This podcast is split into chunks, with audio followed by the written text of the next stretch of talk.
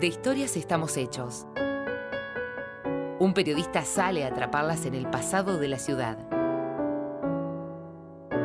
Jorge Riani es El Retrovisor. Yo me apego a la tierra en que he nacido. Aquí están mis recuerdos y mis sueños. Aquí creció la sed de mis empeños. Y aquí seré feliz. Jorge Riani.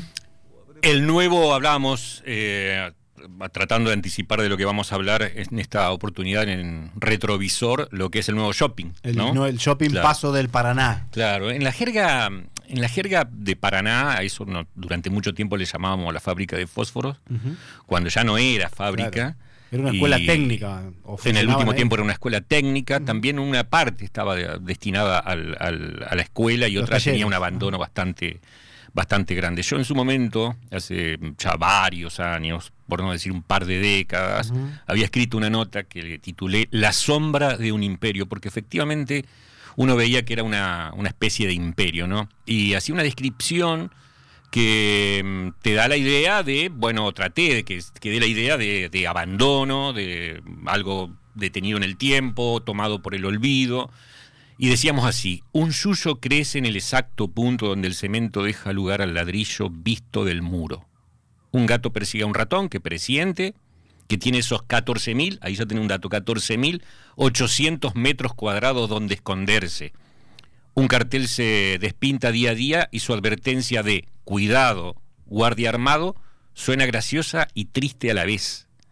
Esa es una imagen de vulgar urbanidad, no tiene importancia, pero el cronista se queda pensando en el escenario donde todo eso pasa, ¿no? Es un templo, decíamos, un templo al olvido, al abandono, un recuerdo doloroso de lo que fue y una herida sangrante de lo que es.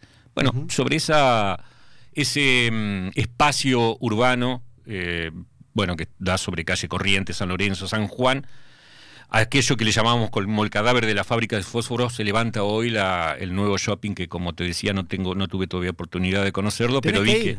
No, voy a ir, sí, sí, sin dudas. Me parece que también esta refuncionalización es un proyecto arquitectónico que respeta bastante la, la- Ujú. la historia original, al menos en, en la búsqueda está. Con la chimenea. Está la chimenea, están las naves eh, de industriales eh, justamente conteniendo todos los locales.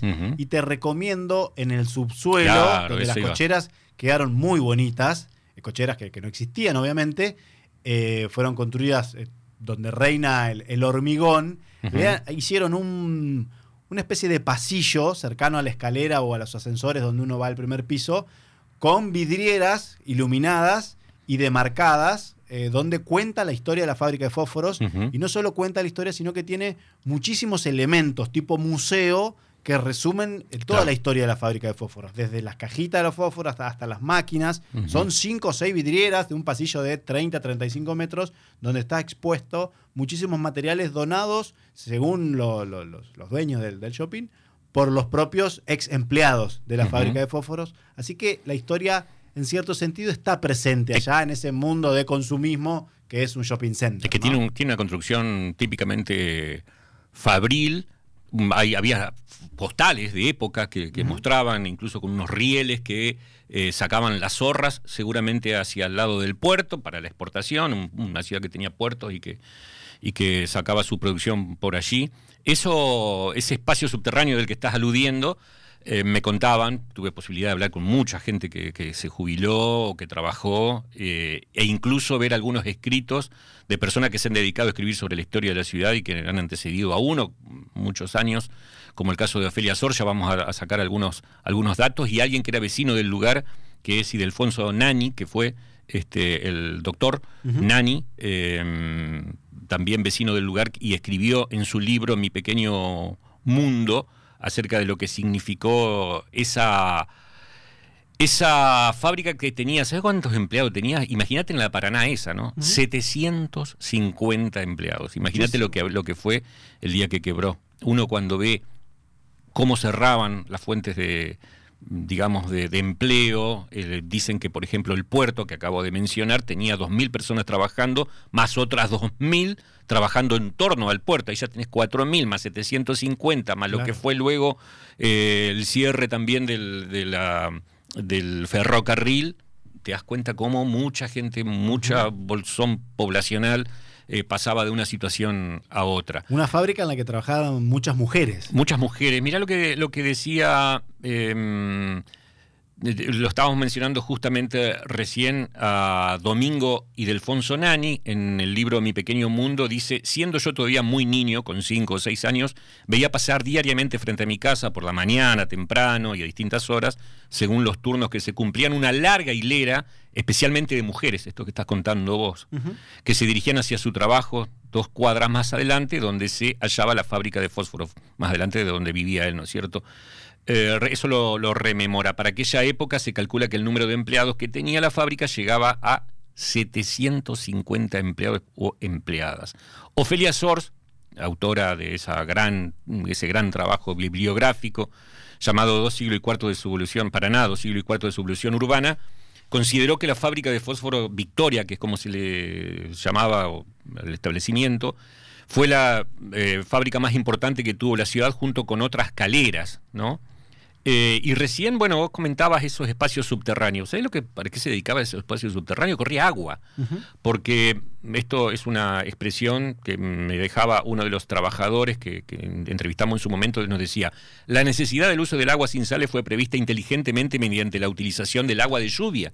Mirá vos lo que era la mm, medio picapiedresco, pero a la vez muy ingenioso, ¿no? Toda la, mm, el agua caía sobre los techos, iba a parar a una enorme cisterna el agua recolectada, recolectada servía para las calderas que por producción de calor generaba vapor utilizando el trabajo manual. Eso lo, escribió eh, Nani en su, en su libro y regaló una anécdota. El agua de cisterna estaba siempre iluminada y se cuenta que por la noche los empleados se quedaban a utilizar, la utilizaban como pileta de natación.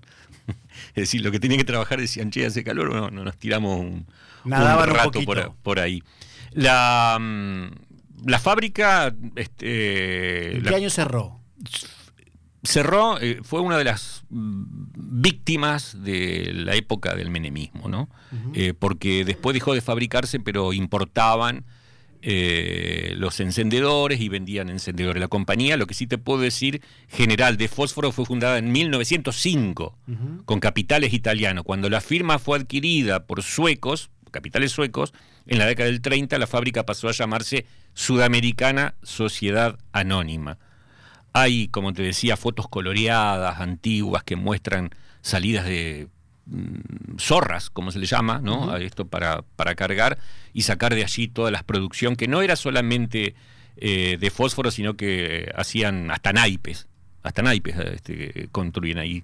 Dice, mm, bueno, papeles, aceites, hilados, libros, todo salía de Paraná rumbo a otros mercados nacionales e incluso en algunos casos también eh, se exportaban. La fábrica de fósforos, que dejó de ser para dar lugar a este nuevo lugar de encuentro de Paraná. He pasado por ahí, otra vez, viste, desconcentrado como siempre. Yo decía, ¿por qué hay tanta gente acá? Y claro, estaban, era el día que se inauguraba y yo pasaba en el auto, había cantidad impresionante de paranaenses viendo cómo quedó eso. Sí, un trabajo de ocho años, un trabajo arquitectónico también. Trabajó muchísima, muchísima gente. Nuestra Teresita Re tiene también algún material eh, realizado sobre, sobre la historia de, las, este, de, esta fábrica, muy interesante.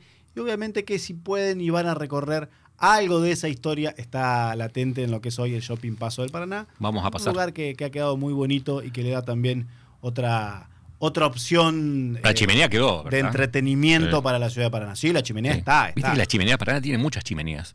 Está esa chimenea, hay unas más que fueron caleras, em, están la de, eh, bueno, en San Agustín creo que hay como tres o cuatro, hay una jabonera de Barbayelata también, por ahí por calle eh, Montevideo, es como una Paraná muy vieja que se puede ver a través de esas grandes construcciones de ladrillo vistos, eh, que terminan en espacios abovedados y que te cuentan realmente a una Paraná que por supuesto ya no existe más. No, no, se podría tampoco tener una fábrica dentro de la ciudad Sin duda. Eh, hoy por hoy. eh, tendría que irse a otro, a otro lugar, este, que es lo que le pasó a muchas fábricas, como por ejemplo recién mencioné la jamonera eh, de Barballelata, que estaba sobre calle, bueno, sobre Montevideo, etcétera. En el libro de oro de Paraná por ahí aparece. Por eso te digo que la historia quedó presente en, en este proyecto de shopping en varios espacios, Sí. no solo en, Claro. en- en- en la chimenea, sino también en, en la arquitectura. No, en y me encanta que hayan dejado todo. Y, y realmente que, que vale la pena conocer esa parte que cuenta un poco la historia de, de una gran fábrica de la ciudad. Muy bien, Gracias, Riani. por favor.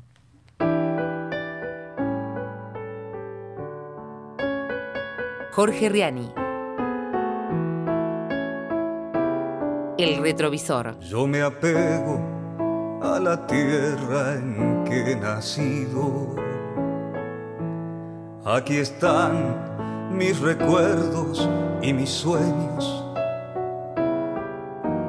Aquí creció la sed de mis empeños. Y aquí seré feliz o habré perdido otro será mejor.